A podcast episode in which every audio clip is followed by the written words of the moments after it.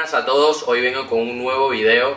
En otro escenario, salimos un poco de la caja, quitamos en la piscina, estoy aquí casi a un paso, o sea que, que me puedo caer perfectamente, me puedo mojar y, y bueno, se sería un poco la mierda del video.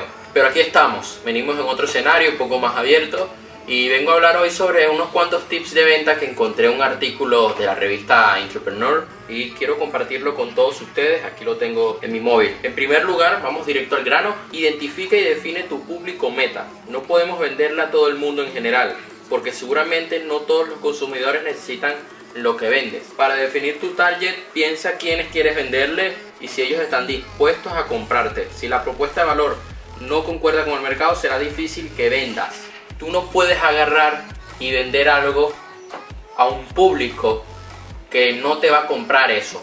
¿Qué me explico? Si a ti te sigue un público, por ejemplo, interesado en el deporte, ¿no?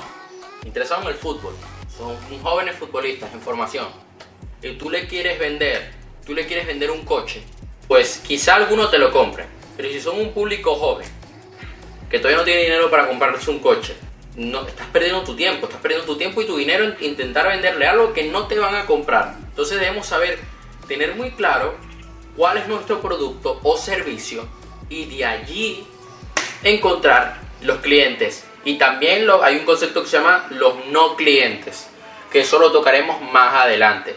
Uno de los conceptos que he aprendido en The Power MBA, que me gustaría tocarlo con todos ustedes, el, el factor de no clientes, donde podemos abarcar nuestro producto.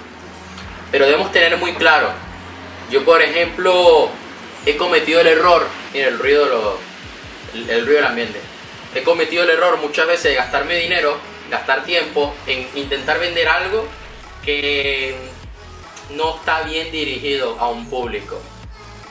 Por ejemplo, a veces tú en un anuncio de Facebook quieres, eh, pones trading, pones forex, pero estás vendiendo una cosa que no tiene nada que ver ni con trading ni con forex. Allí también podemos usar el factor no cliente, que es que si tú estás vendiendo un producto de emprendimiento, a esas personas de trading y forex le puede funcionar, pero debes saber segmentar y debes saber usar tus anuncios. No puedes cometer el error de meter, cuando vayas a definir tu público, meterlo todo al azar. Eso lo debes tener muy claro. Diseña una comunicación adecuada. Estos mensajes deben ser claros, poderosos y con llamadas a la acción para que el prospecto, la persona que pueda convertirse en tu cliente, conecte con tu negocio. La comunicación debe ser clara y efectiva. Todo lo que digas puede afectar o enaltecer tu marca. Si tiene un mensaje confuso, entonces la gente no te comprará. Claramente, hay que ser claro. Hay que ser claro en qué es lo que estamos ofreciendo. Porque si ofrecemos, si estamos hablando de 50 cosas, y no llamamos a la acción a que vayan a tu web, a que se descarguen el PDF o a que te compren, es donde se comete eh, el error, donde se pierde la conversión de, la gente que te está siguiendo, de la gente que, tú quieres que te compre. No podemos cometer este error. Intenta siempre que tu mensaje sea claro y que tu anuncio sea claro y que lleve a la persona a algo.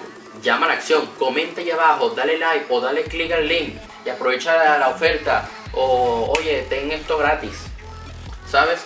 Esto también lo pueden aprender muchísimo en el libro que yo les hablé a ustedes. En el último video lo mencioné cuando hablé sobre los coches, que es el de, el de Storybrand. De verdad, se los recomiendo. Se los recomiendo. Seguimos.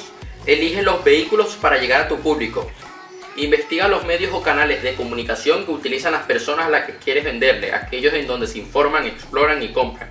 El propósito es que muestres tu mensaje a las personas correctas y te dan el momento adecuado. Puede ser redes sociales como Facebook, Instagram, LinkedIn o anuncios pagados en Google Ads. Si en tu caso apenas vas a comenzar a vender por internet, una buena forma de ir sumando clientes es probar tu público en pequeños segmentos de tu público para saber qué tan bueno es y si es lo que realmente necesita.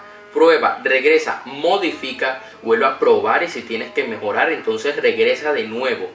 Con este tipo de estrategias puedes tener mejores resultados. No olvides que lo más importante es dejar de hacer actividades aleatorias en tu plan de marketing y realizar lo que realmente necesita tu empresa para vender y crecer más. No estés queriendo abarcar mucho, por lo menos si vas a abarcar, ten claro a dónde quieres abarcar.